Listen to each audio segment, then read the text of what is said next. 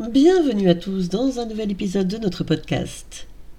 Aujourd'hui, nous allons explorer un aspect spécifique du vécu des personnes autistes, le trouble de l'oralité alimentaire. Ce trouble peut avoir un impact significatif sur la relation d'une personne avec la nourriture et sa capacité à consommer une variété d'aliments. Nous allons plonger dans les caractéristiques du trouble de l'oralité alimentaire, ses causes potentielles et les stratégies pour y faire face.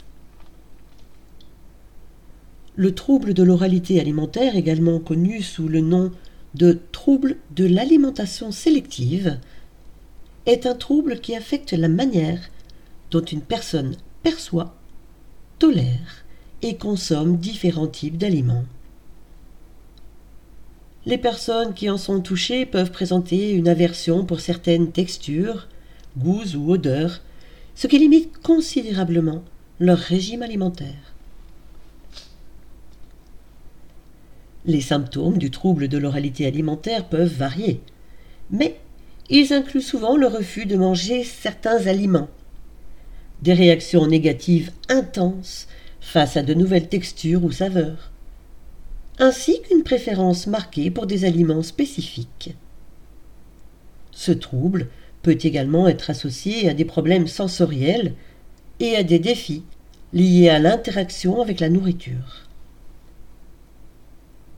Le trouble de l'oralité alimentaire, ou TOA, est plus fréquent chez les personnes autistes que dans la population générale.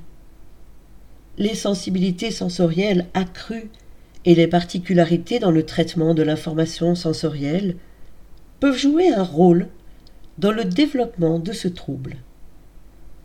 Il peut également être lié aux besoins de routine et aux préférences rigides propres à l'autisme. Ce trouble peut avoir un impact significatif sur la vie quotidienne. Les repas peuvent devenir des sources de stress, d'anxiété et de conflits familiaux les personnes atteintes peuvent éprouver des carences nutritionnelles et des problèmes de croissance, ainsi que des difficultés à partager socialement des repas. Il existe différentes approches pour gérer le trouble de l'oralité alimentaire. L'intervention précoce avec des professionnels de la santé spécialisés peut aider à développer des stratégies pour élargir le régime alimentaire.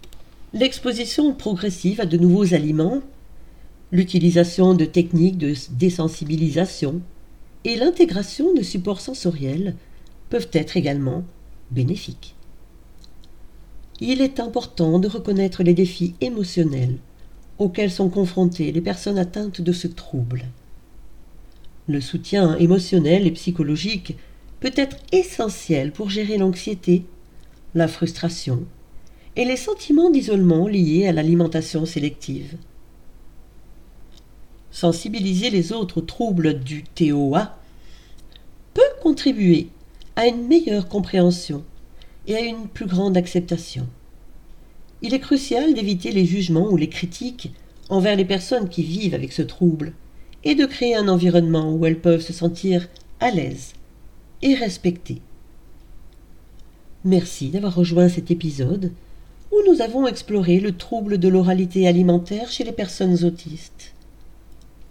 En comprenant les caractéristiques de ce trouble et en offrant un soutien adapté, nous pouvons contribuer à améliorer la qualité de vie des personnes qui en sont touchées. La sensibilisation, la compréhension et l'empathie sont essentielles pour créer un environnement inclusif où chacun peut s'épanouir quel que soit son rapport avec la nourriture.